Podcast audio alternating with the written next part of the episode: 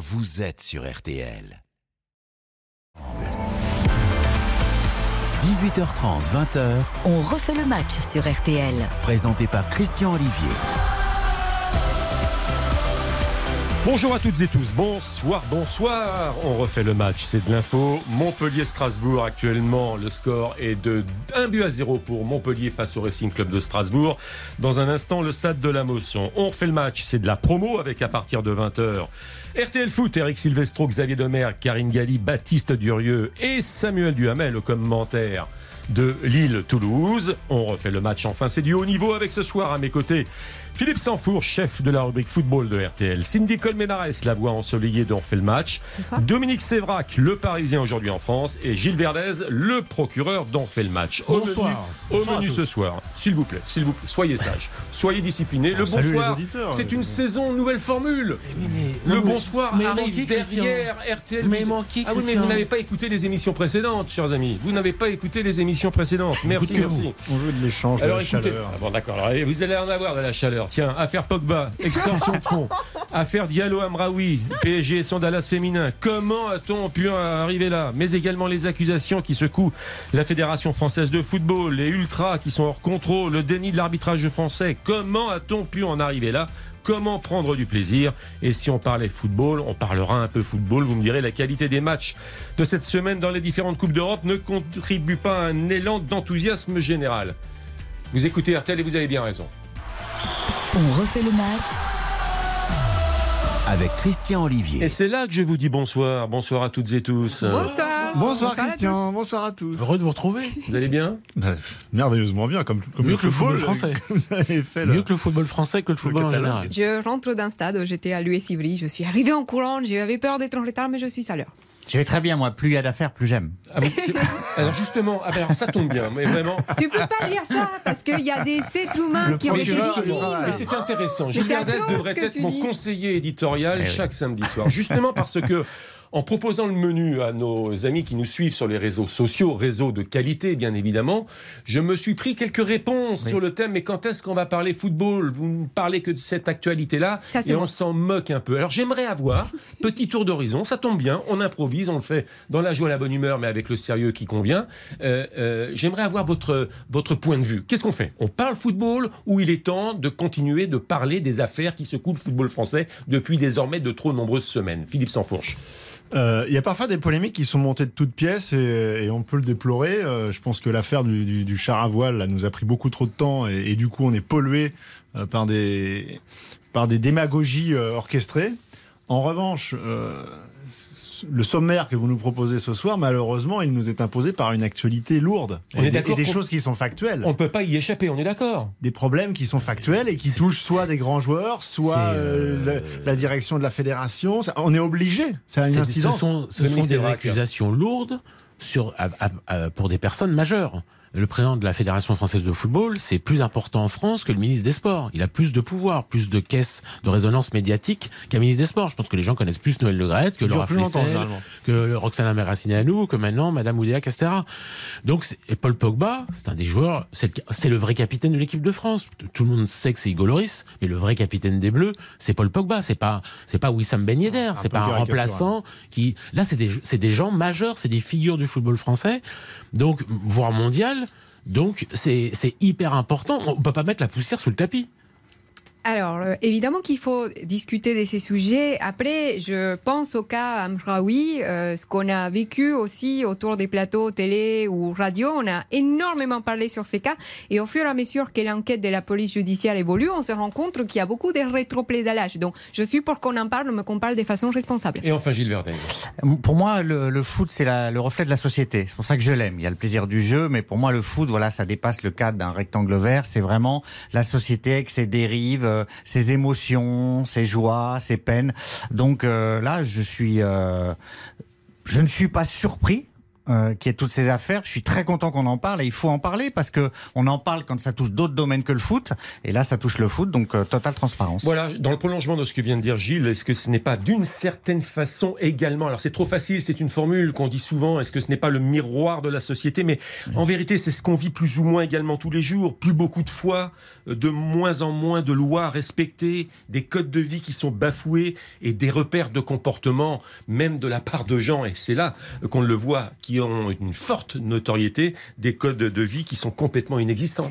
Mais le, le football est hors sol par nature. Vous savez, il y a eu une pandémie, tout le monde a souffert, il y a des magasins qui ont fermé, des gens qui ont perdu leur boulot. La seule activité au monde qui va toujours aussi bien et qui génère encore plus d'argent qu'avant, c'est le football. Les droits télé en Angleterre ont augmenté, les, les transferts en Angleterre ont augmenté, les transferts au, au niveau européen sont revenus à des sommes. Aurélien Chouameni a été vendu 100 millions d'euros au Real Madrid pour un milieu de terrain qui met pas des buts, mais qui est, qui est très bon, qui n'est pas encore installé en équipe de France. C'est hallucinant. Le foot, par nature, est une activité déréglée. Donc je pense que les gens qui évoluent dans le foot sont d'une manière ou d'une autre un peu déréglés. Pourquoi vous. Enfin, c'est ça l'histoire, c'est qu'on s'attaque beaucoup au sport, les footballs. Les, pou- le football, pour moi, c'est un sport qui sauve. En fait, en Amérique latine, on voit des gamins qui jouent en banlieue et qui sont pauvres et qui arrivent aussi à, avoir, à être loin de la drogue, de la violence à travers les footballs. Pour moi, ce qui est difficile, c'est vraiment les familles et les liens toxiques parfois qu'il peut y avoir entre les familles ou les gens des, dans des milieux où, où ils peuvent venir, peu importe les quartiers, etc., et qui sont toujours omniprésentes quand ces, ces stars commencent à éclore, et c'est ça qui crée problème. Alors j'entends ce que dit Cindy, mais je suis en désaccord sur le fond. Le foot, ça a toujours été, et encore plus avant que maintenant, corruption. Énormément de matchs sont truqués, étaient truqués, dopage. Euh, Souvenons-nous en Amérique du Sud de grands joueurs euh, dopés, drogue. Euh. Il y a eu groupe armé, euh, chantage. Il y a eu toujours ça autour du foot. Là, moi, ce dont je me félicite, c'est que des affaires qui sortent, c'est autant de transparence qui va s'instaurer. Excusez-moi, avant que Philippe prenne la parole, en fait, faut, faut serrer les problèmes. Parce que Cindy, je pense qu'elle parle de l'affaire Pogba. Si on parle de l'affaire Le Graët, c'est pas une histoire d'entourage. On va serrer les problèmes. il faut- C'était une fausse ouverture, comme on dit dans le jargon journalistique. Parce que on va prendre les ce que dit dossiers. C'est vrai, mais c'est sur un autre problème. On va prendre les dossiers, effectivement, euh, comme les matchs les, uns après les autres. L'affaire euh, Fédération française de football, l'affaire euh, Pogba, l'affaire Amraoui, effectivement. Et on essaiera, mais j'en suis convaincu, de parler quand même football dans la seconde partie d'émission. Et d'ailleurs, avant d'aller à Montpellier, Philippe Sansfourche souhaite conclure très provisoirement. Oui, ju- juste parce que j'entends effectivement la réflexion de, de- de Gilles sur, le, sur le, le fait que le milieu du football puisse générer beaucoup d'excès. Il a parlé de drogue, de dopage, de, de, Corruption. de corruption. Euh, moi, j'en reviendrai surtout au premier développement de Dominique, c'est-à-dire que dans la mesure où l'argent est omniprésent et qu'il l'est dans des proportions qui sont de plus en plus stratosphériques, ça génère de fait euh, tous les, toutes les dérives que, vous- que vous nommez. Mais je ne pense pas que ce soit en soi le football. Le Mais- football ne génère pas ça, c'est l'argent qui, qui Alors, génère ça. je- je vais vous dire quelque chose qui pourrait être considéré comme clivant et peut-être euh, accusatoire, mais on ne voit ça qu'en France. L'argent, vous l'avez en Angleterre. Vous ne voyez pas ce ça Ah non. Oh, bah non. en Amérique du Ah Sud, non, on le voit. En Angleterre, ce type d'affaires, vous ne les voyez pas. Bah, non, mais on voit pas ça qu'en en France. Allemagne. En Afrique, on le non, voit, il y a en des histoires de pédophilie dans le football. Où cela? Dans l'Angleterre, il y a des histoires de pédophilie Oui, non, mais là- Vous parlez de quelle affaire en Bah, fait Je parlais de l'affaire. Amraoui. Ah, ce bah, genre de choses, c'est vous ne le voyez pas. rare, mais c'est Bon. arrivé dans le patinage L'affaire. Pog- Pogba, extorsion de fonds, vous ne voyez pas ça en Angleterre, vous ne voyez pas ça en Allemagne. Bah, en Ah, Italie, bon, ça, ça a eu- ça dans la lieu- zone CONCACAF, dans, dans la zone euh, CONCACAF, donc les éliminatoires d'Amérique centrale, etc. euh, Il y a eu des scandales monumentaux. Corruption, la corruption. Oui, euh, des oui, et plus que ça, Bon, des pressions. ce que Il y je vous a- propose, Il y a eu des morts en Argentine aussi. Ouais. On, on- on va entrer dans le détail des affaires euh, qui euh, secouent actuellement le football français. Un petit peu de foot plaisir. 80 minutes de jeu à la Mosson, Montpellier, Strasbourg. Eric Martin, bonsoir. Bonsoir euh, Christian, bonsoir à tous. Où en que est-on vous allez bien. Euh, eh ben, toujours un but à zéro pour euh, Montpellier. Le but d'Arnaud Nordin, une très belle tête décroisée à la 17e minute de jeu. Euh, Montpellier qui aurait pu mener euh, 2-0 juste avant la pause, mais depuis, eh bien, pas de réelle occasion de part et d'autre. C'est assez compliqué, même si Montpellier domine. Il reste très exactement euh, 9 minutes à jouer ici à la Mosson et donc 1-0 pour Montpellier. Et le foot plaisir, deux résultats. La victoire de Bordeaux face à Dijon cet après-midi par 2 buts à 1. Même score pour Guingamp face à la Saint-Etienne, 2 buts à 1. Antenne ouverte, bien sûr. Sur Montpellier-Strasbourg, 10 minutes de jeu à- encore à disputer et le, plus le temps additionnel. Comment a-t-on pu en arriver là? Et sur quoi l'audit que vient de déclencher le ministère des Sports euh, face à la Fédération française de football peut-il déboucher après euh, une première pause fraîcheur? Christian Olivier, On refait le match sur RTL. Christian Olivier sur RTL, on refait le match. On fait le match 18h43 jusqu'à 20h en compagnie Philippe Sanfourche, Dominique Sévrac, Cindy Colmenares Gilles Verdez. La Fédération française de football placée sous haute surveillance. Nous évoquions la semaine dernière l'enquête de SoFoot, 6 pages, euh, émission que vous pouvez retrouver hein, via les podcasts, mettant euh, en exergue un fonctionnement, disons, déjà connu quand même au sein de la Fédération, dysfonctionnement, euh, dysfonctionnement de management, de comportement, vis-à-vis notamment de plusieurs collaboratrices. Le fait nouveau, j'ai l'impression, dans cette enquête, ce sont les trois SMS qu'aurait envoyé Noël Legrette à des femmes pour invitation non avouable. Hier, Amélie Oudéa Castéra sur le président de la fédération, mais également sa directrice générale Florence Ardouin, avec qui, entre les deux, là, c'est la guerre nucléaire. Faut le savoir, hein, faut le dire au grand public. Les deux ne s'entendent plus. Le Grette Ardouin ne s'entendent plus du tout, du Depuis tout, un du tout. moment déjà. Et les pouvoirs publics ont donc annoncé le lancement d'un audit au sein de la Fédération française de football. Euh, comment a-t-on pu en arriver là? Et sur quoi cet audit peut-il déboucher? Dominique Sévrac. Comment on a pu en arriver là Euh, Il y a plusieurs problèmes. Euh, Noël Legrette est un vieux dirigeant. Et peut-être qu'il faudrait s'interroger sur la limite d'âge de certains mandats. Euh, quand on est, exerce le pouvoir, il a 80 ans. Euh, c'est un âge respectable. Non, Gilles? Si, si, tout à fait.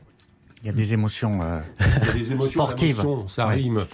Euh, Eric Martin, rapidement, changement de, au tableau d'affichage. Et oui, un but partout euh, désormais au stade de la Mosson, le but de Strasbourg euh, de Diallo qui a récupéré un mauvais dégagement de la défense montpelliéraine, donc les Strasbourgeois qui égalisent à 5 minutes de la fin. C'est Eric. Donc Noël c'est son troisième mandat. Oui, euh, 80 ans, je trouve que c'est beaucoup. Euh, alors vous allez me dire, il y a un président des États-Unis qui a 79 ans, euh, certes, mais... euh, Présentez-vous, Dominique? Pardon Présentez-vous, Dominique J'espère. Mais vous savez, il était face à Jacques Rousselot la dernière fois, c'est ça Mhm.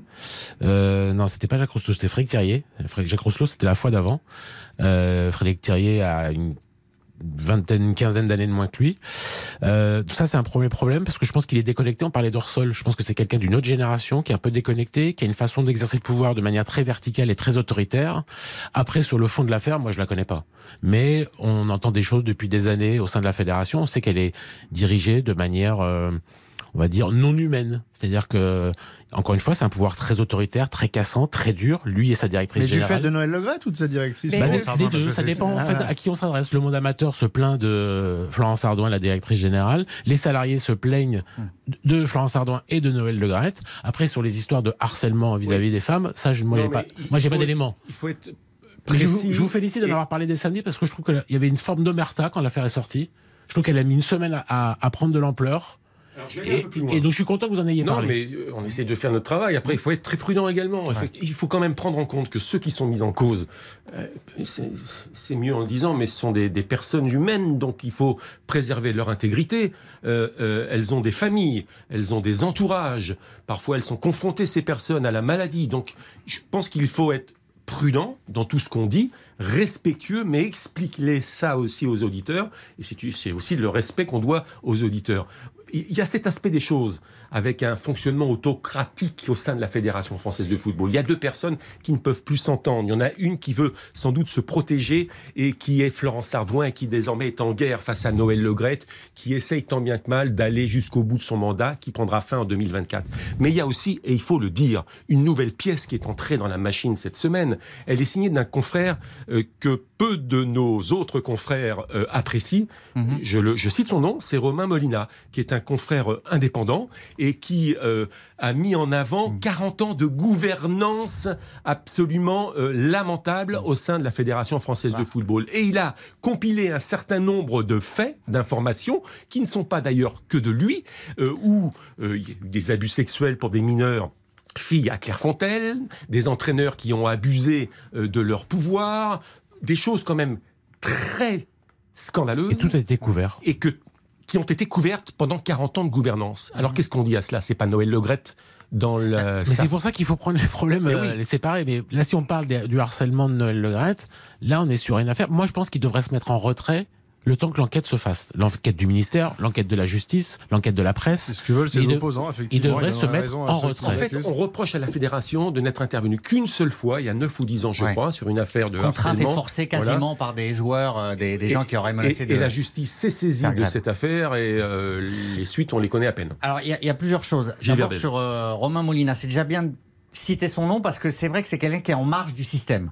C'est un journaliste qui est pas très apprécié, qui vit en Espagne, qui est assez peu repris en général, qui a sorti des affaires très intéressantes sur le fonctionnement du foot en Haïti. Qui a obtenu Euh, quasiment la tête du président de la fédération euh, de- haïtienne de football. Oui, d'ailleurs, absolument. hein, Puisqu'il est accusé de pédophilie, il est en prison, le monsieur. Absolument, qui Et il travaille beaucoup pour la presse anglo-saxonne. Absolument, et qui parfois est considéré, et sans doute lé- légitimement par certains confrères euh, ici, comme quelqu'un qui va un peu loin par rapport à ses sources. Voilà, mais j'essaie de présenter à plat. hein. C'est quelqu'un qui travaille, c'est déjà bien. Euh, et là, vous disiez, il décrit une atmosphère lam- lamentable. Non, si ce qu'il décrit est vrai, c'est délictueux, voire criminel. Euh, C'est-à-dire que lui, il va très loin. Donc maintenant, il faut absolument que la justice se saisisse du dossier pour voir si ce qu'il énonce est vrai. Parce que si c'est vrai, là, on est dans des condamnations possibles à Certains faits sont prescrits, malheureusement, Gilles. Des affaires très lourdes. Pas toutes. Pas- Pas, non, toutes, mais certains faits toutes. sont prescrits, quoi. Mais, mais aujourd'hui, la justice peut enquêter euh, sur des faits prescrits et a priori, euh, on peut pas établir une prescription. Il faut voir. Mais concentrons-nous sur le Gret. c'est aussi non, parce que c'est aussi pour ça que le ministère lance audit et contrôle de la Fédé. Atmosphère impossible. Et là, c'est la fin de toute façon du système tel qu'il était. Avec un ministère qui lance audit et contrôle, le système Le Gret en tant que tel, c'est fini Jusqu'à aujourd'hui. la Coupe du Monde de football. Ah ben c'est fini. Oui, mais c'est Jusqu'à fini. la- Il faut Ça savoir que pas l'audit, c'est un cran en dessous de l'enquête administrative. Oui, mais, mais- pour qu'il y ait quand même enquête néanmoins et que pour qu'on Vous y croyez, les Gilles conclusions, il faudra Ah, attendre tu y crois, tu y la crois, fin de Gilles. la Coupe du Monde de Tu crois que cette enquête va faire la lumière? Ah oui, là, Elle peut- absolument. Ah bah non, peut. mais des faits comme ça, là, déjà sur, sur, le, sur le premier article de SoFoot, finalement, Noël Le Graët ne voulait pas, mais la fédération a porté plainte en diffamation. Sur ce qui est sorti là, Ce qui n'est- Ce qui ne serait pas encore fait hein, d'ailleurs. hein. Ah. La, la- la plainte, Hier, c'était pas fait. La plainte n'est pas déposée par Pas la déposée, fédération voilà. qui a fait un communiqué. Il faut savoir que Florence Sardouin, elle, à titre personnel, a l'intention également de porter voilà, c'est une affaire de délai, mais ils, ils porteront plainte. Et sur la deuxième affaire, à mon avis, ils porteront plainte aussi. Alors, par rapport à l'affaire euh, de l'FFF, l'ambiance de travail, d'abord. En fait, euh, à une époque, j'ai quand même travaillé avec des personnes de l'FFF euh, dans un autre cadre d'une autre compétition. Et c'est vrai que déjà, on entendait parler de Florence Ardouin. Et c'est à ce niveau, moi, que j'ai entendu des échos de pas mal de salariés, hein, pas un ou deux, euh, de vraiment un système oppressif, en fait. Une personne qui était un peu sur la vigilance, qui, était, qui avait tendance à à surveiller un peu la direction, ce genre de choses, mais pas vraiment par rapport à Noël Legret, d'où aussi ma surprise de ce que j'entends et lis un petit peu partout. C'est un peu étonnant. euh, après, je sais que depuis un certain nombre d'années, beaucoup veulent la tête de Noël Legret parce que c'est simple. Vous le rappeliez tout à l'heure, c'est quelqu'un qui est âgé. Ça fait un moment qu'il est au sein de la, qu'il préside la fédération française, donc il y a beaucoup de pression à ce niveau. Après, concernant les SMS, euh, il faut le dire aussi qu'il y a beaucoup d'histoires où il y a eu des messages euh, ou des, des, des choses qui avaient été dites, des rumeurs de harcèlement qui ne se sont pas avérées par la suite. Donc moi, ce que je conseillerais, c'est un peu des on C'est-à-dire que depuis le début de l'est, on l'émission, l'est. Signy. On peut pas être C'est-à-dire- beaucoup plus prudent. Ah J'ajouterais même d'ailleurs que. Moi, j'ai envoyé des SMS tout au long de sa présidence de la fédération, ne m'a jamais répondu par SMS. Je ne sais même pas s'il sait se servir des SMS. Mais on l'est prudent. Peut-être que dans un certain cas, quelqu'un lui, en écrit ou qui sait euh, l'utiliser son téléphone à ce moment-là. Et on dit que- répond à- aux journalistes, il ne répond jamais par Et on SMS. dit que certains collaborateurs, il faut mettre vraiment toutes les pièces sur la table, hein, disposeraient de ces SMS. S'ils en disposent, et que ces personnes-là d'ailleurs, et si elles nous écoutent, elles se reconnaîtront, euh, disent que c'est à la presse de faire son travail. Mais c'est peut-être aussi, dans une certaine mesure, à la personne qui, détiendrait ces SMS de les mettre à disposition de la justice. Bah, de toute façon, son, euh, cette personne, euh, son téléphone sera fouillé. Donc euh, ça après, j'ai finira par sortir. qui. non, mais- Philippe Sansfourche d'abord. Philippe Sansfourche. Il faut que les choses aillent, aillent très vite maintenant parce que les accusations sont lourdes et il faut très vite qu'il y ait des, des faits, des, des- des choses avérées parce qu'on est sur des, des- des accusations et, et des délits qui sont graves. Euh, bon, si on fait la pub, on va peut-être. Non, non, non, non, développer par la effectivement, suite. non, mais il y a beaucoup de choses qui se passent. Il y a un penalty, je ne sais pas s'il a Ah. été transformé, il va falloir. Non, il n'est pas transformé. Euh, on va faire la pub. C'est l'heure, c'est la pub, 18h50. RTL On refait le match avec Christian Olivier. Christian Olivier sur RTL, on refait le match. La suite dont refait le match jusqu'à 20h. On va prendre tous les dossiers, on va prendre notre temps pour expliquer tout ce qu'il se passe euh, au sein du football français. Et le tableau d'affichage euh, vient de se modifier à Montpellier, sauf erreur, Eric Martin. Et eh oui, match euh, totalement fou. Cette fin de match est folle. Euh, le but de TJ Savanier dans les dernières secondes de jeu sur un penalty très bien transformé. Matzel c'était parti du bon côté, mais c'était tellement bien tiré qu'il n'a pas pu l'arrêter. 2 buts à 1 pour le MHSC qui prend provisoirement la sixième place. Il reste peut-être 10 ou 15 secondes à jouer ici. On validera le, le score en studio, Eric Martin, qu'on retrouvera pour les premiers commentaires et les premières actions dans RTL Foot à partir de 20h. Merci beaucoup, Eric Martin, en direct de la Mosson. Sur le dossier FFF, Le Gret, Philippe Sanfourche, on, on, va conclure. Puis derrière 19h, on on parlera de l'équipe de France de football. Est-ce que ça peut l'impacter? Non, juste une chose, c'est donc on parle de choses qui sont extrêmement graves, qui peuvent être délictueuses. Et moi, je voudrais avoir des, choses factuelles, des faits maintenant, euh, qu'on mette des preuves devant, devant les yeux. Et il sera temps de, les commenter. Pour l'instant, moi, je me base simplement sur ce que je connais dans le cadre de, notre travail depuis des années. C'est que cette fédération qu'on annonce moribonde, avec à sa tête, j'entends Dominique, un vieillard sénile. Euh, ce monsieur, il a tenu à bout de bras une fédération qui n'était pas en très bon état quand il l'a prise. Euh, il a eu des succès sur le plan euh, euh, économique, par exemple. C'est-à-dire quand il a décroché le contrat du siècle avec Nike, l'équipe de France, elle n'était pas championne du monde et ça, certains l'ont un peu oublié. Il a aussi, on, lui prête euh, une manière de, de, de se comporter avec les femmes qui peut qui peut être euh, dégradante. Moi, ce que je vois, c'est les faits. C'est-à-dire que quand sa DG Florence Ardouin était fustigée de toutes parts, ou Corinne Diacre qui était clouée au pilori, il a défendu ces femmes aussi parce que c'était des femmes et parce que les attaques étaient portées parce que c'était des femmes, soi-disant qu'elles n'étaient pas à la hauteur. Ou...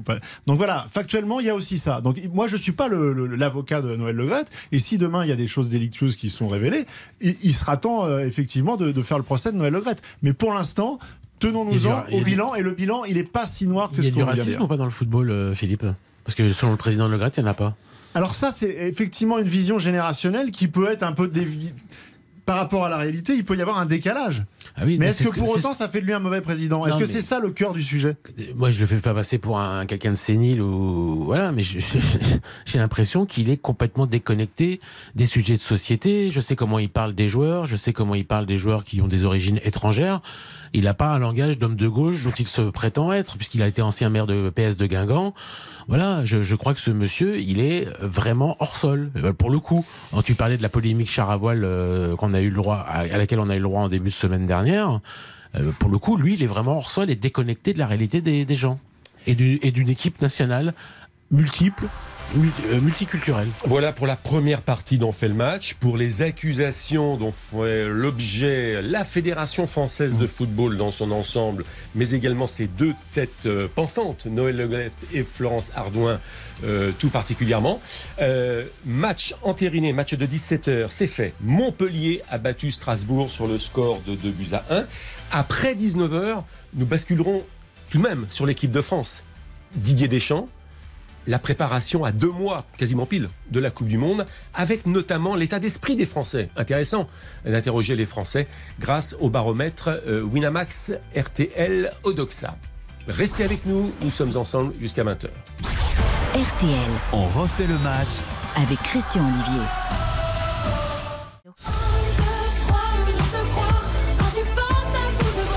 Merci d'écouter RTL. RTL, vivre ensemble. 18h30, 20h. On refait le match sur RTL. Présenté par Christian Olivier. On fait le match, la suite jusqu'à 20h avec Philippe Sanfour, Gilles Verdès, Cindy Colmenares et Dominique Séverac. Bonsoir à toutes et tous. On a parlé pendant quasiment 20 minutes des problèmes à la Fédération française de football. On a entériné le résultat du match de 17h. Montpellier a battu Strasbourg de Buzyn. Cet après-midi, Ligue 2, Bordeaux a battu Dijon de Buzyn, de même que Guingamp a battu Saint-Etienne sur le score de 2 buts à 1. La suite des matchs de Ligue 2, euh, coup d'envoi depuis 19h. Euh, Un seul score, me semble-t-il, a été euh, ouvert et il s'agit d'une équipe que je vais retrouver immédiatement, celle de Nîmes, Nîmes à Sochaux, 1 but à 0. Merci Dominique. Partout ailleurs, 0 à 0. Euh, l'impact donc euh, de, cette, euh, de, ces affaires Fédération française de football sur l'équipe de France, on va y venir évidemment avec le grand patron d'Odoxa, s'il vous plaît, ce soir. Bonsoir Gaël Slimane. Bonsoir Christian. Gaël Sliman, vous le retrouvez sur les plateaux télé avec le personnel politique. Et, tiens, d'ailleurs, Gaël, une petite question comme ça. Est-ce que les, les, journalistes politiques sont moins langue de bois que les, les journalistes sportifs ou est-ce le contraire? Allez, jetez-vous. Euh, je pense qu'ils sont aussi peu langue de bois les uns que les autres, les journalistes politiques.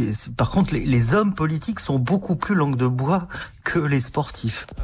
Mais sur une conférence de presse très institutionnelle, on a des questions qui visent euh, euh, l'interlocuteur, comme euh, la question qui a pu viser euh, Christophe Galtier et le char à voile, par exemple. Est-ce que, est-ce que, ou alors on est, on est un peu plus obsesque, je vais y arriver, euh, chez les journalistes politiques? Ah, c'est plus, euh, c'est plus à fleur et moucheté, euh, c'est, euh, c'est moins direct que la question sur le char à voile. Et puis vous remarquerez que ça fait moins le buzz. Hein. Et ça fait moins le buzz. Ah, ça, on l'a remarqué. Alors, Gaël Sliman, d'abord sur euh, le débat équipe de France, euh, on va y venir évidemment sur l'impact sportif, mais sur le, les, affaires euh, qui secouent la, Fédération française de football. Est-ce que les, amateurs de football estiment qu'il peut y avoir un impact néfaste pour les joueurs de, de Didier Deschamps dans maintenant deux mois au Qatar? Bah oui, il y a, plusieurs manières de lire ça en creux. Hein. Vous en avez pas mal parlé de ces affaires à la FFF. Il y a une première manière qui est de poser tout simplement la question aux amateurs de foot, c'est ce qu'on a fait dans notre baromètre et euh, dans, notre rendez-vous sport. Et on voit qu'on a près d'un amateur de sport de foot sur deux, 45%. Euh, c'est quand même beaucoup qui estiment que ces perturbations internes à la FFF, elles peuvent avoir des conséquences sportives et nuire aux performances sportives de l'équipe de France. Mais en réalité, c'est aussi l'image et c'est surtout l'image de l'équipe de France de foot qui est abîmée probablement en partie par ces affaires. Quand vous dites image, et... vous parlez de popularité? Oui, en, en, termes de en termes de popularité de l'équipe de France, on est dans une très mauvaise période alors qu'on on, on, arrive sur cette Coupe du Monde que Didier Deschamps avait réussi à redresser la barre, bon, sportivement, mais aussi en termes d'image. Là, on retombe à 52% de bonnes opinions euh, pour les Français sur l'équipe de France. C'est très faible. Une personne sur deux, c'est 12 points de perdu en un an. C'est-à-dire qu'il avait réussi à complètement remonter la pente Didier Deschamps et puis ses, ses joueurs après l'épisode de l'Euro et, et, la défaite contre la Suisse. On était monté à 64% de popularité auprès des Français. Et là, euh, bah, les mauvaises nouvelles sportives sur des joueurs importants qui seront pas là ou qui auront du mal à être présents, euh, ça a joué. Et puis ces affaires à la FFF, ça joue aussi. Et on se retrouve avec une image très mitigée. Et on n'en est pas au moment de Naïsna, mais mais on, on, est sur une mauvaise pente. Et du coup, les, les pronostics pour cette équipe de France dans cette compétition doivent, j'imagine, baisser sensiblement s'effondrer même. Euh, on a, on a aujourd'hui, euh, alors là, c'est sans doute pas l'affaire à la FFF qui joue le plus. Hein, ce sont les défections de joueurs majeurs euh, qui, qui ne seront probablement pas là. On pense à Pogba notamment, euh, mais on a seulement 29% des Français qui pensent aujourd'hui que l'équipe de France peut gagner la Coupe du Monde. C'est 13 points de baisse en l'espace d'un an. Et même auprès des amateurs de foot qui sont structurellement un peu plus optimistes, euh, parce que le pronostic rejoint souvent le, le, souhait chez eux, mmh. on n'est qu'à 46% qui pensent que l'équipe peut la gagner certainement ou probablement, et une majorité qui dit non, l'équipe de France ne pourra pas gagner cette Coupe du Monde. Là aussi, euh, ces pronostics ont baissé de 10 points en un an. Et dernière Donc on thématique, est vraiment dans une mauvaise tendance. Et dernière thématique, Gaël Sliman, j'ai l'impression que euh, Didier Deschamps, qui, euh, dont les feux sont encore au vert, oui, alors Didier Deschamps, lui, c'est Saint Didier. Hein. Il peut à peu près faire ce qu'il veut ou se passer ce qu'il veut sur l'équipe de France. Il restera structurellement hyper positif, euh, euh, soutenu. On a les trois quarts des Français qui disent que euh, s'il y a bien quelque chose en quoi ils ont confiance, c'est dans la gestion de l'équipe par Didier Deschamps. En revanche, ils sont un peu plus inquiets sur le niveau de l'équipe, le niveau sportif et surtout sur la cohésion du groupe. L'affaire Pogba est passée par là. Merci beaucoup Gaël Silman pour ce baromètre très intéressant au Doxa pour Winamax et RTL et d'autres informations à retrouver à 9h demain dans la matinale en compagnie de Nicolas Georgerot. Messieurs, madame, affaire Pogba, blessure, Fédération française de football, confiance forte euh, en baisse. Mais on n'a pas parlé, euh, là par rapport au sondage, il y a aussi un autre facteur, c'est que c'est la Coupe du Monde, elle est au Qatar, et vous avez vu l'intervention des cantonats qui parlent quand même d'un souci euh, à, à, ces niveaux. Ça n'a rien à voir. Ah ben, ça crée un problème. non, non, mais le boycott ou pas, et en tout au cas, niveau de la confiance. ça n'a rien à voir avec les performances sportives et ce qui non, se passe à la Fédération française de football. Mais c'est parce que vous, vous pensez que c'est ça qui fait que l'équipe de France a perdu en popularité par rapport à ça. Mais peut-être qu'il C'est la question, aussi... on aurait dû poser la question sur la popularité de la Coupe du Monde ou sur l'image de la FIFA ou de la Coupe du Monde. Mais, Mais là, ça concerne uniquement l'équipe de France. Bah, C'est moi ou je me trompe, Gilles Verdez? Non, je trouve que vous avez euh, raison. La, la remarque de Cindy est pertinente, mais pas sur ce sondage-là. Et moi, je suis quand même hyper euh, frappé par les résultats du sondage. C'est-à-dire qu'en pourcentage, c'est effectivement un effondrement. Effondrement de confiance, effondrement d'optimisme. Et c'est normal, je me mets à la place des gens. On va aborder l'affaire Pogba. On a l'impression que toutes nos stars seront euh, absentes ou diminuées, sauf euh, Mbappé. Euh, on a une fédération qui quand même gère l'équipe de France, euh, qui est dans des tourments terribles. Donc euh, c'est tout le football qui en prend un coup. C'est pour ça que vous avez raison de parler des affaires, parce que les gens aujourd'hui se disent, mon football est en train de s'effondrer. Le climat est délétère, Gilles. Donc il oui. n'y a pas de surprise.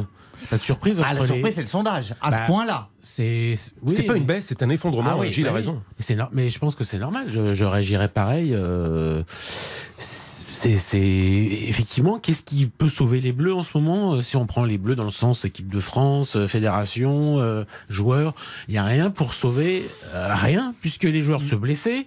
La le pouvoir, et souvent Philippe nous dit que le poisson pourrit par la tête. Le pouvoir, Je l'ai pas fait encore ce soir. mais pour l'instant, le pouvoir fédéral est pas au mieux. Euh, donc oui, effectivement, il reste un capitaine, c'est Didier Deschamps. Mais pour le reste, il n'y a rien de va. Alors, une seule question. Mbappé, Une seule- Mbappé. Mbappé, bah, bah, le génie là. Une seule question a été posée hein, sur l'impact euh, secousse Fédération française de football sur l'équipe de France. Pour le reste, ça- on redevient un peu plus sportif. C'est pour ça que je me permettais de dire à Cindy que le boycott là, Ouais, mais alors, pas- euh, moi, vous voyez, la, la remarque de Cindy, je, le- je l'entends parce que je pense que le climat global est pourri. Et que on rajoute à cela le fait que, on le sent bien, la- l'appétit, la- pour cette Coupe du Monde, elle va arriver dans les derniers jours euh, pour les amoureux du foot. Et puis peut-être que une fois qu'elle sera commencée cette Coupe du Monde, il y aura parce que c'est la Coupe du Monde et que mais on voit bien que le fait euh, la conjonction de c'est Qatar avec tout ce que ça comporte d'interrogations euh, sur le plan politique et écologique et la, et la période. Les gens, ils aiment bien avoir une Coupe du Monde quand l'été arrive, que les vacances arrivent, on fait des barbecues, on regarde les matchs. Là, c'est quoi ce truc qui va arriver, qui va pourrir les fêtes de Noël avoir un- un- ça, ça plaît pas aux gens. Non, mais c'est deux, pense que deux par- choses par différentes. extension- un mais- truc mais qui arrive à Noël ou un truc qui se passe au Qatar. mais les gens, c'est l'équipe de France, c'est le foot, c'est la Coupe du Monde, on met tout ensemble et finalement, eh ben ça, ça, ça- il y a moins d'appétit pour euh, et puis et puis pour ceux qui connaissent bien le football, il y a une vraie interrogation, c'est une c'est c'est une inconnue totale. C'est-à-dire que les grands les grands favoris que sont euh, la France, le Brésil, l'Argentine, euh, l'Angleterre, L'Allemagne. l'Allemagne, comment vont se comporter ces joueurs qui sont en pleine saison dans leur club?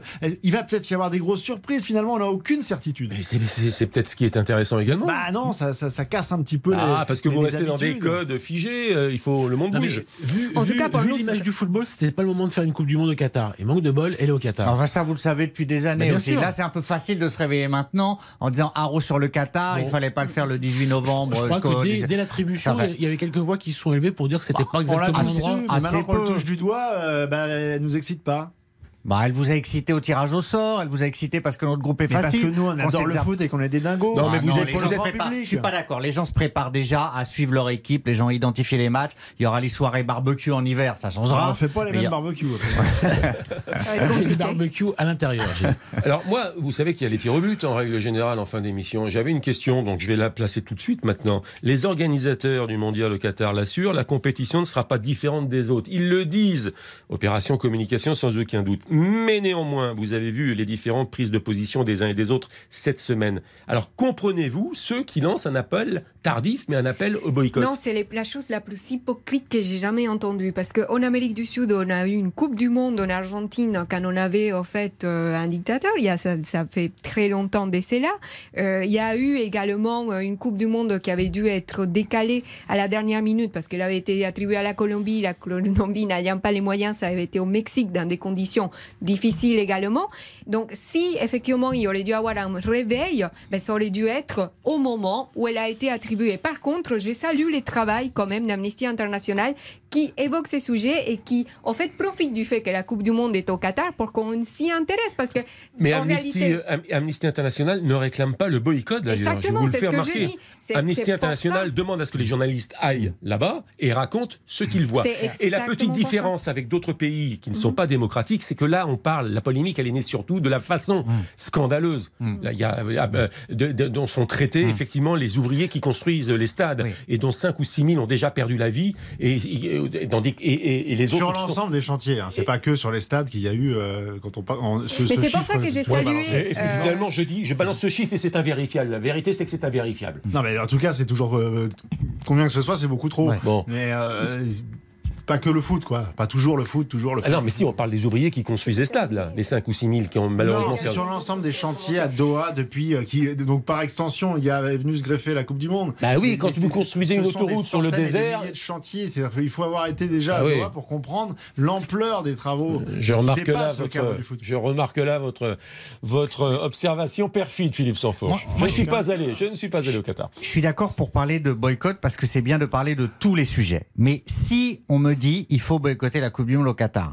Moi un jour j'ai écrit un livre sur le Qatar, il y a quelqu'un qui conseille le Qatar qui est à Paris, il m'avait dit venez, on va au milieu des Champs-Élysées. Il m'avait montré les Champs-Élysées, il m'avait dit 50% de l'avenue est à nous le Qatar, 50%. Donc si on parle de ça, il faut plus aller dans un grand hôtel à Paris, dans peu de restaurants, il faut s'éloigner des Champs-Élysées, il faut que l'État français rompe ses relations avec le Qatar. Le football ne peut pas être le réceptacle de toutes les peurs, de toutes les Et haines, de il tous n'y a les pas boycotts. que les hôtels, que le tourisme, Non, il y a il y a des entreprises, l'armement, Le CAC etc. 40, etc. mais C'est le la CAC moitié du 40. CAC 40. euh, faut- on peut citer les, les grands groupes, que ce Ah bah, soit LVMH, que ce soit Accor, tous les grands groupes Problème. français, euh, Airbus, tout, tout le monde. Et je le répète, Amnesty International ne réclame oui. pas de boycott, Et mais souhaite justement, justement que la, la compétition. Pour le coup, on fait bien de citer Amnesty International parce que c'est un organisme sérieux. Et en revanche, arrêtez de faire de la pub à des guignols comme Eric Cantona. Il aurait déjà bien fait, lui, de pas boycotter celle en 94 sur le terrain, euh, quand il avait les moyens d'en faire une de Coupe du Monde, et d'arrêter justement de vilipender ses successeurs qui, eux, ont eu la capacité d'aller les disputer et de les remporter, les Coupes du Monde. Donc, ils reviennent un petit peu sur Terre, Eric Cantona, Oui. et qu'on arrête de citer le quotidien de la Réunion. Moi, j'ai- je vois bien le quotidien de la Réunion. Mais ils ont le droit, non, ils ont le droit. La Mais ils ont le droit, alors là, mais ça a non, été mais là, repris par ils ont tous le les droit. médias français Ils ont, ils le droit, ils font un éditorial. La Nous, on n'ira pas. Faudrait là, d'abord monter une droit. enquête pour savoir si le quotidien de la Réunion était accrédité. Hein Oh, ben là, vous- Ah Oh non, alors Je là, voudrais c'est vérifier. pire. Eh bien, C'est écoutez, pire. il y a- Vous- la semaine dernière, les journalistes de RTL qui vont au Qatar ont reçu les accréditations, les formulaires. Je les ai dans mon ordinateur. Donc vous pensez Je qu'ils veux boycottent voir- parce qu'ils n'avaient pas été accrédités je- Ah, je veux voir l'accréditation du quotidien de la Réunion. Non, bah, c'est une prise de position éditoriale, Je veux presque la voir. politique. qui se- Oui, mais qu'il soit accrédité ou pas, le boycott, c'est pas uniquement ne pas y aller, Ouais, c'est mais ne là, pas peu- traiter. oui, d'accord. Mais je, je n'accuse pas, je veux voir cette accréditation. Et j'accuserai si je ne vois pas cette accréditation. La publicité, pause fraîcheur, et on va parler de- des deux autres affaires. On va parler football, hein. on va parler football du PSG, avec Galtier qui est en train de se faire des nœuds au cerveau pour euh, faire jouer euh, son triumvirat de l'attaque, avec Marseille qui va peut-être euh, ne pas gagner un seul match en Ligue des Champions, Ah oui. avec euh, Lorient tout de même, Lorient, co-leader, Le vrai co-leader du championnat. Ça, c'est du vrai foot. Formidable, Monsieur Lebris, l'entraîneur de, euh, de Lorient. On va parler On prononce football. le S alors. On dit mais, le pardon On prononce le S. On dit le Brice. Ah oui, oui, on dit le D'accord. Brice. Non, mais comme vous êtes breton, je. Le Brice. D'accord. Le Brice. Pause fraîcheur. On refait le match. Avec Christian Olivier. Christian Olivier. On refait le match jusqu'à 20h sur RTL. Le retour dont fait le match, un point direct. Ligue 2, Nîmes mène à Sochaux par un but à zéro. Laval mène à Quevilly-Rouen par deux buts à zéro. Bastia mène face à Metz par un but à zéro. Partout ailleurs, 0 à 0. Cet après-midi, victoire de Bordeaux et de Guingamp sur Dijon et Saint-Etienne, 2 buts à 1. Et match de 17h en Ligue 1, victoire de Montpellier également 2 buts à 1 sur le Racing Club de Strasbourg. Tout augmente, Christian Sochaux a égalisé. Sochaux a égalisé. Oui, oui, tout augmente. Sochaux a égalisé. Contre Nîmes. Mais je n'avais pas cette information. Mais je vous crois. Ah oui, vous pouvez. Bon, les amis, euh, avant le football pur et dur, euh, les deux affaires encore. Alors l'affaire, mais finalement, il y a un lien aussi avec l'équipe de France, l'affaire Pogba. Alors ça, moi, je tombe de l'armoire. Comment Mathias Pogba, frère de euh, Paul Pogba, Frère aîné. A-t-il pu se mettre dans cette histoire Ce soir, ou en tout cas aujourd'hui, il est présenté à un juge d'instruction en vue d'une mise en examen pour extorsion de fonds pré- présumés.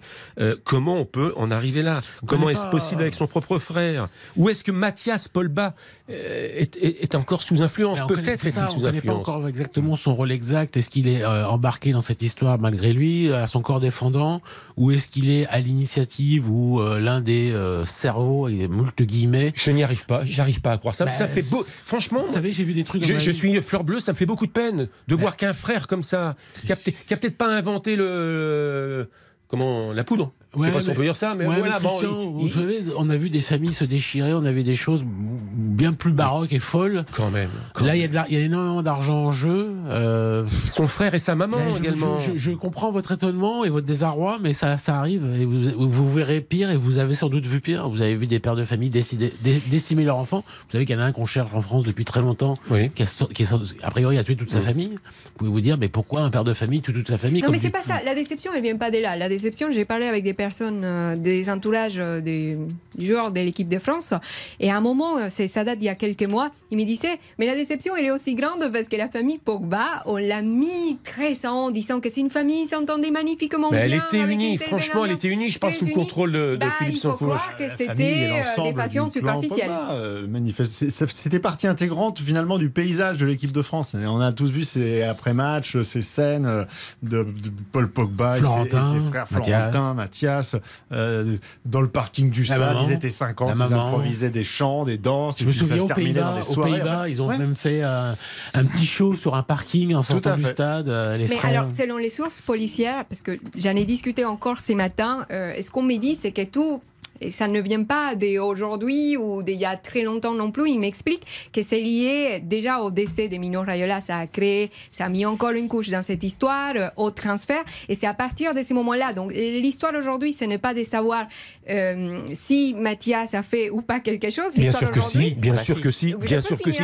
Mais oui, mais vous, là c'est une contre-vérité, c'est Ah de oui. savoir si Mathias Pogba bah oui. est au cœur de cette affaire. Je vais Ah finir oui. ma phrase. Si, quel est, je, je prends ma source à nouveau, en fait, l'histoire, c'est de savoir quel est son rôle. On n'en est plus à la question de savoir qu'est-ce qu'il a, s'il a fait ou il n'a pas fait, c'est quel est son rôle exact dans l'affaire Pogba. C'est ça que je voulais dire. c'est ce que, c'est- effectivement. Et, et quel est son rôle? Est-ce que par exemple il a envoyé des SMS à la- à l'agent de euh, son frère Paul Pogba en réclamant de l'argent? Et comment a-t-il pu faire ça? Tiens, encore des SMS. En fait, comment est-ce possible? des- Gilles Bon, alors d'ailleurs, par, par rapport à la famille Pogba, oui, il y avait une union de la famille, mais il y avait depuis des années autour de la famille une organisation criminelle qui, à travers des amis proches de Pogba, régentait financièrement la famille, euh, mettait sous influence financièrement la famille. C'est-à-dire qu'il y avait de l'argent qui était distribué. Quand Pogba a voulu faire le ménage, euh, après l'arnaque dont il a été victime euh, des 200 000 euros tirés sur sa carte bleue à Manchester, il a dit je vire tout le monde. Il a viré tout le monde. Du coup, il a pris peur. Il a été obligé de fuir entre guillemets sportivement à Turin. Et là, les ennuis ont commencé. Et la seule question maintenant, je suis d'accord avec vous, Christian, c'est est-ce que Mathias est le commanditaire ou pas? Parce que son rôle est réel dans la vidéo. Il l'a reconnu. Est-ce qu'il était sous influence En ce moment, les policiers pensent plutôt qu'il était sous l'influence d'une organisation criminelle très dangereuse et obligé d'aller voir son frère et son agent en leur disant s'il vous plaît payez on est obligé de Oui. payer payer C'est bien Mathias Paul a Pogba, refusé, c'est au cœur de cette et- affaire. et comme Paul a refusé entre guillemets les ennuis ont commencé La pub, pause fraîcheur, et derrière euh, l'affaire Diallo. Ah, bah, il y, en a- Amraoui, et oui. il y en a encore combien Eh d'affaires ben, il y en a, qu'est-ce que vous voulez Christian Olivier, On refait le match jusqu'à 20h sur RTL. La dernière demi-heure dont on fait le match avec plein de sujets également. Et on va revenir lentement d'ailleurs, mais finalement, sûrement, sur le sport. Car ce qu'il se passe avec l'affaire Diallo, c'est une rivalité sportive. Avec euh, les SMS à la Fédération française de football, c'était tout autre chose. Avec l'affaire Pogba, c'était tout autre chose. C'est du grand banditisme. Avec l'affaire, ça me rappelle, c'était dans les années 90, 94, 95, l'affaire Kerrigan. Tony Harding. Tony Harding, qui, euh, Tony Harding qui avait commandité, qui avait euh, euh, payé un, un homme de main euh, pour briser les jambes de, à de- coup de barre de fer de la même Nancy chose Kerrigan. à coup de barre de fer barre la, de la fer. même chose Parce que les Ouais. choses sont claires. Ce soir, euh, Diallo est en prison. Et deux jours avant l'incident, le, le grave accident de, qui aurait pu coûter euh, beaucoup plus cher à Kaira Emra- Emraoui, euh, parce que quand même c'est elle la victime et on n'en parle quasiment jamais. Elle est traitée de tous les noms par les supporters sur les réseaux sociaux, dans le milieu du football féminin. Elle est euh, cramée comme on dit, alors que c'est quand même elle qui a été victime d'une agression. Je dois vous dire aussi, Dominique, qu'une part des médias ont une responsabilité. hein, Oui, de la que façon je de présenter les gens, Ah, et les faits. Mm. Et c'est incroyable que, que cette femme, jusqu'à maintenant, mais ça me rappelle un peu Jacques Glassman dans un autre domaine, euh, l'homme qui avait dénoncé la, la corruption et qui aujourd'hui un peu plus, il est plus rien. Aujourd'hui, ça devrait être un héros du football français. Et Jacques Glassman, euh, bah, personne n'en parle, il n'existe pas. Bah, il travaille à l'UNFP. Oui, toujours Est-ce que vous voyez beaucoup d'interviews de lui? Que Ben, vous- non, mais, non, mais il décline. Bernard Tapie est un héros. Il décline les interviews. Il, ne- il décline parce qu'il sait très bien qu'on le ramènera sur certes, ce sujet. certes, mais Bernard Tapie a eu beaucoup plus de, de- voilà, lui il était, euh, il avait du, du panache et tout le monde l'adorait malgré la corruption. Jacques Glassman on l'a enterré. Et donc j'ai l'impression qu'il arrive la même chose à, à Amraoui, qui est la victime. Et donc deux jours avant, Aminata Diallo donc cherchait sur internet euh, comment briser les genoux de quelqu'un sur internet sur euh, sur un moteur de recherche. Écoutez-moi, les bras. Vous, c'était euh, l'implication de Mathias qui. Les bras vous en. Moi, c'est. C'est qu'une fille veuille casser les genoux d'une rivale, d'une coéquipière. Oui, voilà. Moi, Faut- ça- alors là, là, pour le coup, les bras faut, tombent faut vraiment, là. expliquer, il faut rappeler là- aux auditeurs qui suivent le football féminin ou le football tout court de loin, c'est qu'il y a une euh, rivalité sportive à la fois euh, au poste qu'occupent les deux Ouais, joueuses au Paris Saint-Germain et même en équipe de France. Avant, je peux, je peux comprendre un prédateur sexuel. euh, je dis pas que le, le mais je peux, je peux essayer de comprendre qu'est-ce qui se passe dans sa tête. Je peux comprendre l'extorsion de fonds dont peut être victime euh, Paul Pogba parce qu'il y a beaucoup d'argent. Mais alors casser le genou d'une rivale, ça je ne peux pas Bon, imaginer. Il n'y a, pas- a une. Une mais parfois, on arrive c'est un peu osé quand même on arrive à comparaison. comprendre, le, cheminement. J'arrive pas à comprendre un prédateur sexuel. Bah, euh, euh, à la limite, je comprendrais plus facilement quelqu'un effectivement qui veut de l'argent et qui va employer tous les moyens pour avoir cet argent. Voilà. Mais, euh, Enfin, rien n'est acceptable de toute façon. mais exactement. Merci euh, Cindy. Je cherche pas à justifier. Non, non, on avait bien compris. On avait bien compris. Là, je ne comprends pas. Alors, quand même par rapport au rôle des médias, je suis d'accord avec Dominique, mais il faut quand même rappeler, je dis ça totalement à plat, que les policiers ont multiplié les euh, enquêtes pour euh, fermer les pistes les unes après les autres. Et il y a une piste qui a longtemps prévalu, c'est celle de la vie privée autour de Madame Amraoui, qui est compliquée. Cette vie privée aurait pu euh, déteindre et occasionner une agression de Madame Amraoui, qui n'est pas si simple, qui n'est pas aimée Vous voulez dire dans que son la vie entourage. personnelle de Sa vie personnelle dissolue aurait pu occasionner Ah, des vengeances. Les yeux, policiers. à tes yeux, non mais laissez-moi Ah bah, finir ma phrase. D'une certaine façon, le couple Abidal Oui. en a payé les frais. Voilà, exactement. Oui, pas po- dissolu, elle fait les- ce qu'elle veut. les cette, policiers- euh, mais Dominique, les- elle fait ce qu'elle veut. Bon, Donc ok. on peut pas qualifier sa vie de dissolue. Bon, elle ok. fait ce qu'elle veut. Ça- alors sa vie, Comme sa, fait ce veut. sa vie Villiers privée- sa vie Ah, privée euh, des a été au cœur de l'enquête. D'accord, sa vie privée a été au cœur de l'enquête. pourquoi Oui, je sais pourquoi. Et les Ça fait policiers. partie du complot. Non, mais pourquoi Non, mais- Parce que pourquoi. la phrase, Ah oui. la phrase qui a été lâchée le soir de l'agression, c'est ça t'apprendra à coucher avec d'autres hommes. Cette phrase, elle a été écrite partout. C'était tout monté Donc voilà, on a pièces. voulu Bah oui. amener les gens sur une piste. Voilà, grosso modo. Je retire dissolu si vous voulez, mais sa vie privée a été au cœur de l'enquête. Et donc, du coup, on a longtemps cru, on a longtemps cru que Madame Amraoui était une personne euh, qui ne méritait pas de jouer au PSG. euh, que si ses coéquipières ne voulaient plus jouer avec elle, c'est parce qu'il y avait des raisons, etc. Donc les médias, ok, a posteriori, mais durant toute l'enquête, Dominique, très franchement, il y avait des raisons de croire que Madame Amraoui n'était pas, entre guillemets, aussi innocente Non, non, que Gilles- ça. Gilles- Elle l'est aujourd'hui, totalement. Elle a toujours été. Elle a toujours Oui, été la victime. Oui, mais là, vous disiez le Mais rôle des médias, même, Christian. admettons- Ah, les médias, ils ont, ils ont- les médias, ils ont suivi l'enquête au jour le jour, et on est obligé de suivre Gilles, une enquête au jour le qu'elle ait jour. fait quelque chose de mal un jour. Il n'y a pas de raison, même si elle a fait quelque chose de Non. mal, qu'on lui brise les genoux. Mais j'ai Ah, jamais non, dit ça- bah je vous ai parlé de l'enquête. personne dit ça, J'ai jamais dit Ah ça. simpliste. ne J'essaie de défendre les journalistes. Moi, j'ai enquêté là-dessus au jour le jour. C'était très compliqué. C'est tout ce que je veux dire. ce qui lui arrive n'est pas arrivé par hasard, grosso modo. C'est ce que tu disais. Non, on a cru dis- que. Tu dis, je vais vous dire pourquoi. Dominique euh, Séverac. On a. euh, J'ai pas dit ça, Dominique. J'ai dit on a cru Comment que. vais-je l'exprimer? Tout à l'heure, on a salué d'une certaine façon ou le courage ou le travail de euh, Romain Molina. Voilà, de Romain Molina. Euh, euh, en l'occurrence là, il Salué, avait pris, euh, il avait pris, il avait pris fait et cause pour euh, Madame Diallo. Et Exactement. il avait tweeté euh, en estimant que c'était euh, que Madame Diallo était la victime euh, de cette affaire et Mais qu'Amraoui il a était sans doute beaucoup de talent, mais il travaille pas pour la police. non, mais, non, mais ce que je veux dire, c'est qu'on a aussi notre part. Et là, Molina, moi je le connais pas, Molina. Moi non plus. Bon, mais ce que je veux dire, c'est qu'on a aussi notre part de responsabilité. oui, dans tout alors. On a notre part de responsabilité. Effectivement, un journaliste indépendant, euh, on sait que les métiers difficiles, donc on respecte, mais d'un autre côté, sur ces sujets-là, là, effectivement, lui, il a pris complètement parti alors qu'il n'avait pas tous les éléments pour dialoguer. Et, les retours, euh, qu'est-ce qui s'est passé? Eh bien, Amraoui, elle a été traitée, elle a été euh, juste par des facteurs comme si on était un juge moralisateur, comme si la morale et le fait qu'elle ait pu avoir des relations avec un homme extra-conjugal, donc comme si ça, ça devait euh, être mis en cause par rapport à ça. C'est incroyable. Philippe Sansfourche. Dans ces affaires-là, on n'a pas à prendre parti pour l'un ou pour l'autre. On n'a pas les éléments. On doit rester factuel. Point.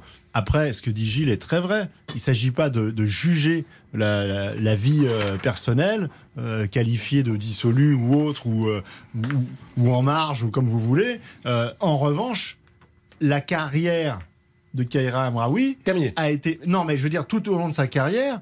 euh, Mais on lui a- c'est- Le fait qu'elle ait quitté certains clubs, son histoire avec l'équipe de France, euh, il y avait des, des éléments dans sa carrière qui permettaient de dire ça n'est pas un personnage lambda, ça n'est pas une joueuse comme une autre. Oui. Donc le, le fait qu'il puisse avoir été creusé cette piste-là est tout à fait normal du côté de, non, de mais la je suis désolée, c'est pas normal. conclure. Par exemple, bien quand, sûr tu as une joueuse comme Katoto qui dit, qui met des conditions qu'elle puisse ou ne pas être dans l'équipe pour elle jouer dans l'équipe, c'est scandaleux parce qu'elle était victime d'agression, faut les rappeler. C'est de là que ça part. Après qu'il y ait d'autres éléments qui rentrent en compte, c'est normal, mais c'est au travail de la police et pas aux supporters, pas au club, chose, pas à Oui, nous ça, c'est pas la même chose, hein. Ça n'a rien à voir. Non, mais elle a raison, Cindy. Il faut replacer les choses dans son contexte. Et surtout, Amraoui, actuellement, qui est toujours sous contrat au PSG, elle ne peut plus s'entraîner. Elle l'a fait constater par l'huissier. Et ça pose quand même aussi un problème. Ça pose aussi un Ah problème. oui, et puis elle a fait un communiqué aujourd'hui pour expliquer que c'est la double peine. Elle a, elle a, elle a, elle a, elle a raison aujourd'hui. A Bien sûr posteriori, a elle a raison. totalement Les deux raison. ne jouent plus. Une, il fait Ouais. très chaud. Les Il deux ne jouent plus. Il fait et les deux ne jouent plus. Il fait très chaud dans ce studio. Donc Ah oui, une pause nouvelle pause Ah oui, fraîcheur. oui, oui. Et on va parler ballon. Euh, ballon, euh, ballon, le vrai ballon, hein, pas ballon la prison. hein. Christian Olivier, On refait le match jusqu'à 20h sur RTL. RTL, On refait le match avec Christian Olivier. On fait le match avec euh, Cindy Colmenares, la voix ensoleillée d'On fait le match, le procureur Gilles Verdez, Dominique Sévrac, le parisien euh, aujourd'hui en France, Oui, oui. et Philippe Sansfourche, le patron de la rubrique football de RTL.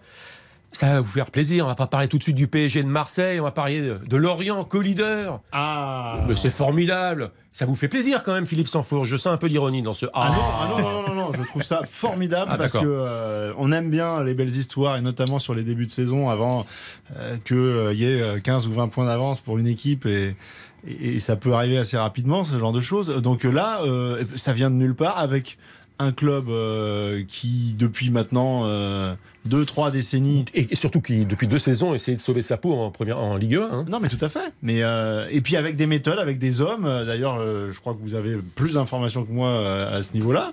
Mais euh, c'est rafraîchissant. C'est-à-dire que ce, foot, ce football-là a encore droit de citer. Non, je sais pas que j'ai des informations et c'est connu. De toute façon, quand on interroge les joueurs, on a pu euh, d'ailleurs entendre l'invité euh, hier soir au micro de Baptiste Durieux. Et son nom m'échappe, le gardien de but de Lorient. Zut, zut, zut, zut, zut. Oh là là, j'ai un trou de mémoire terrible. Euh, et qui euh, euh, euh, parlait des méthodes Oui. de Régis Lebris et qui a des méthodes un peu innovantes, participatives. Que devant la télé, image vidéo, que feriez-vous? On fait ça Telle attaque. Que feriez-vous? On fait ça Ok, j'adhère. C'est pas forcément mon projet, mais sur ce Vogo oui, voilà, merci, merci Gilles Verdez. Et, et donc il y a, il y a un, un- comment dire quelque chose d'un peu plus participatif euh, proposé par euh, Monsieur Lebris.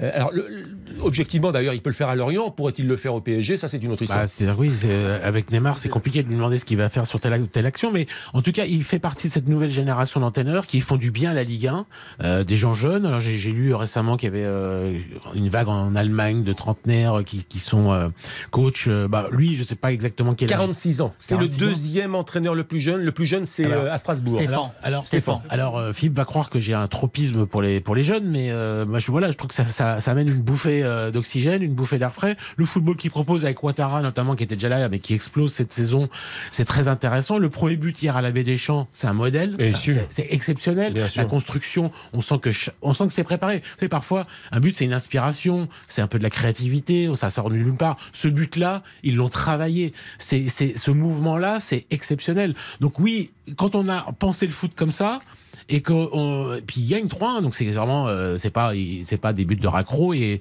et, et, euh, sans marge. Ils sont nettement au-dessus. Non franchement ça fait plaisir Oui, puis il le fait, par exemple, il y a des joueurs qui sont hyper intéressants. Je trouve, je trouve, que c'est vivifiant.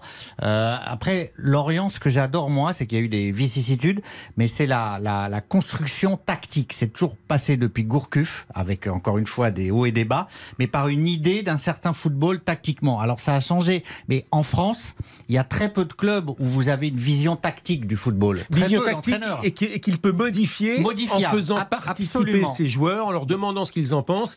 Et euh, issu de ce que faisait euh, Régis Lebris avant auprès des mômes, des gamins. C'était lui, c'est d'abord un formateur. Alors après, il n'y a pas d'angélisme. Hein. Combien de temps ça va durer? Ben voilà, on n'est qu'à la huitième journée, justement. Donc, euh, on ne sait pas ce qui va se passer. Et je vous vois parler avec beaucoup d'enthousiasme de Lorient, mais vous aviez autant d'enthousiasme, et à raison, par rapport à Lens.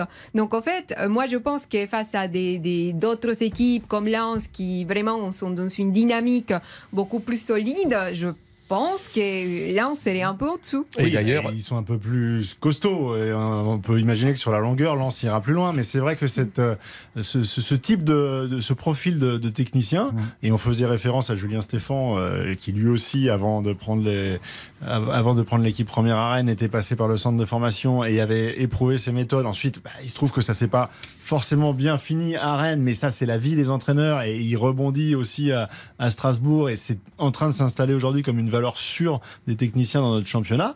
Euh, ça fait du bien de voir. Ah, ils ont du mal hein, quand même cette saison. Là. Ah, bah, ils n'ont pas gagné un match. Euh. c'est dur. Ah, bah là, c'est dur. Là, hein. Ils ont aussi des moyens limités. Euh, ils ont fait un mercato raisonné et raisonnable. Mm. C'est la Ligue 1. C'est pour ça que c'est la Ligue 1 et qu'il ne faut pas s'enflammer. D'ailleurs, on parlait de Franck Hez. Ça a été l'adjoint à Régis Lebris hein, de Franck Hez, l'entraîneur du Racing Club de Lens. On a tout dit sur Lorient? Bah on espère bah, qu'on en reparlera. Pourvu que ça dure. Ah Lorient, bien sûr. Il y a un petit côté rafraîchissant et qui n'est pas déplaisant. Voilà. Mais combien de temps ça va durer? de l'été. Euh, en revanche, d'ailleurs, au passage, parce qu'il y a eu une hype auprès de Jean-Marc Furlan également. Avis mm gros temps quand même à la JOCR actuelle. Oui, ça fait longtemps que la hype est passée, non? Bah, partout où il est passé, il a obtenu des résultats. Oui, et surtout, puis, surtout il, bien, il joue bien au foot. Bah, en tout cas, il essaye de bien jouer au foot. C'est pour ça qu'on l'aime. Parce que on, on, est, on a vécu avec une génération d'entraîneurs qui, qui bétonnaient, qui, qui restaient à, à 15 derrière le ballon. Bon, bah voilà, quand on a un entraîneur qui veut se sauver en jouant un peu au foot, c'est plutôt sympa. C'est pour ça qu'on aimait bien Jean-Marc Furlan. Là, maintenant, il fait avec les moyens du bord et c'est pas facile. La Ligue des Champions, les amis. Marseille. Marseille peut être Fanny à la fin de la phase de groupe. À part Paris, Marseille qui a perdu euh, 1-0 contre Francfort à, domicile. à, part Paris, personne n'a gagné cette semaine. Et parmi tous les résultats de ce celui qui m'inquiète le plus, c'est l'OM. Parce qu'il y a vraiment, il y a rien eu. C'est le niveau zéro, encéphalogramme plat. Et contre une équipe qui est, qui est de son niveau, elle peut battre euh, Francfort. Il n'y a pas de, il y a pas de joueur, il n'y a pas de cador à, Francfort. Et or, le niveau, quand on regarde le match, il n'y a, a, pas une occasion pour Marseille, il n'y a rien. C'était vraiment nul. Et donc, ça fait déjà deux défaites ça sent très mauvais pour l'OM dans cette compétition. On parlait de tout à l'heure de ce qui nous plaisait avec Lorient, c'est qu'il y avait une idée de jeu, il y avait quelque chose en fait où le football était au centre, et puis on, développait avec les moyens qu'on a, mais en mettant le football au centre des choses. À Marseille, le football, il n'est pas au centre des choses. C'est-à-dire qu'on fait tout sauf, de, sauf la promotion du football euh, depuis quelques mois à Marseille. C'est que euh, du business, euh, des joueurs qui viennent, qui repartent, on ne sait pas. il y a encore eu Bakambu cette semaine. Il y a encore eu Bakambu. après son arrivée, il est parti. C'est fait de briques et de broc. On change l'entraîneur, on prend un autre avec. On est obligé de changer tout l'effectif. Alors ça, ça, ça, arrange bien aussi parce que ça permet de faire passer pour une transition sportive, ce qui est en fait une transition de business où on fait la grande lessive et, et on vend des joueurs par dizaines. Donc on repart en fait, on va en Ligue des Champions et puis on part avec un projet qui est complètement neuf, une idée de jeu différente. Euh, euh Igor Henri VIII Tudor là, qui, obligé de changer. Non, non, ce, ce, ce, monsieur, obligé de changer. Pas du tout. Bah, Sampaoli, Tudor et Tudor. Vous êtes obligé de changer obligé de changer de tactique, obligé de changer de plan de jeu. mais lui, c'est quoi son plan de jeu? Lui, lui, ce que j'ai pas aimé moi, pour rebondir sur ce que dit Philippe sur ce match-là, c'est quand il fait son, son coaching fameux en sortant paillettes, euh, etc. Euh, Sanchez, voilà. Gerson. Il veut gagner le match à lui tout seul. Il se dit, je vais faire un coup de génie, je vais gagner le match. Mais même si tu gagnais le match, qui n'a pas été le cas, quand tu vires Payette sur un match comme ça, tu l'humilies. Donc il veut humilier les stars qui lui résistent. Et ça, c'est, je trouve ça immonde. Payet, icône déchue, a-t-on pu lire au lendemain de ce ah. match dans la Provence. Je l'ai, je monte aux caméras puisque je ne. C'est fait pour faire mal à Payet. On, fait, le match, pas. on fait le match et, filmé. Payet, icône déchue. Bah, on avait vu depuis le début de saison qu'il n'avait pas un amour euh, absolu pour. Euh, oui, mais là, lui faire ça sur un match comme ça en disant tu vas voir, je vais gagner le match sans toi en te virant. Moi, ce qui m'intéresse, c'est est-ce qu'il l'a perdu pour toute la saison ou pour plusieurs mois ou est-ce qu'il il a encore. euh, il- Mais il- de toute façon, il, a- il allume des, des- des incendies partout. Donc Ouais. euh, à un moment donné, il ne pourra pas les éteindre. Maintenant, est-ce qu'il est au niveau, Il sort Payet, Alexis Sanchez à la, à la 60e. Le gars, il est venu Bah, pour, faire, pour jouer- à la Ligue des Champions. jouer, il le fait sortir. au niveau. Gendouzi qui joue pas. Non mais sérieusement, ça fait 18 mois que Gendouzi Voilà. c'est le souffle de cette équipe sur le match que tu dois gagner parce que c'est identifié. Si tu dois gagner un match, c'est bien à domicile contre Francfort. Bon, il n'y a Tu pas que Marseille dans la vie. hein. Bon, Il y a moi, aussi les nœuds au cerveau de Galtier. C'est embêtant ça. Hein, le PSG, c'est pas si simple quand même, parce que je vous rappelle, cher Philippe Sansfourche, que la semaine dernière, j'avais évoqué un éventuel traquenard à Haïfa. Vous vous êtes moqué de moi, Gilles Verdez également. peu, hein. Alors, chef, Dans les vous- champs, alors. Dontac, vous avez, alors, Dontac, vous avez comme, vous avez également évoqué la merveilleuse semaine des clubs français qui C'est tout gagné dans vrai. Coupes d'Europe. C'est vrai. En disant c'est fantastique, je le renouveau. Vous avez raison. Vous avez raison. Un but partout, la balle au centre. Nouvelle pause, nouvelle pause fraîcheur et ensuite donc le Paris Saint-Germain et les nœuds au cerveau de Christophe Galtier. Christian Olivier, On refait le match jusqu'à 20h sur RTL. Parlez-moi du Paris Saint-Germain qui gagne à Haïfa effectivement 3 buts à 1, mais on a le sentiment de revoir le Paris Saint-Germain de la saison dernière avec euh, Mbappé, Neymar et Messi pas bien je en suis place. en désaccord total.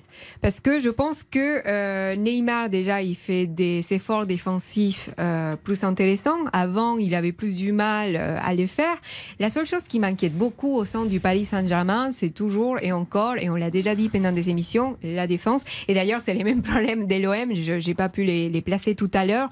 C'est même combat, en fait. On se retrouve avec des, des équipes qui, au niveau de la défense, sont assez fébriles. Beaucoup des équipes bah, se promènent dans Mais la défense comme on l'a vu à l'OM. Il y a une bonne raison. Il y a une bonne raison. Si la défense ne va pas, c'est que le repli défensif ne, se- ne se fait pas comme la saison dernière. Pas forcément, pas forcément, parce que je pense qu'au niveau des attaquants, ils le font. Il y a une autre a- raison, c'est que les recrutements n'ont pas été faits. C'est peut-être que les Ah gardiens. oui. Moi, je suis du combat qui pense que les gardiens euh, ne rassurent pas la défense. Voilà, moi, je pense que Donnarumma, aujourd'hui, euh, n'est pas forcément plus au niveau qu'elle était Navas. Navas qui est un gardien d'expérience.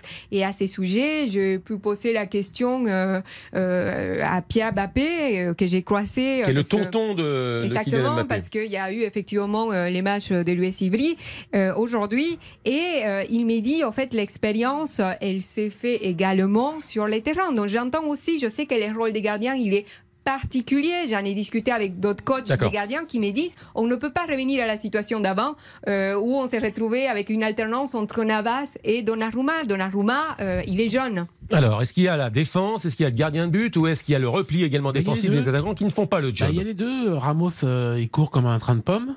C'est très compliqué. Marquinhos est fébrile depuis le début de saison et ça a commencé depuis Madrid le 9 mars, l'élimination en huitième de finale retour euh, au Bernabeu. Et puis vous avez les trois de devant qui sont trois rois fainéants. Aucun ne veut, travailler pour l'équipe. Donc l'équipe est coupée en deux, elle est scindée en deux.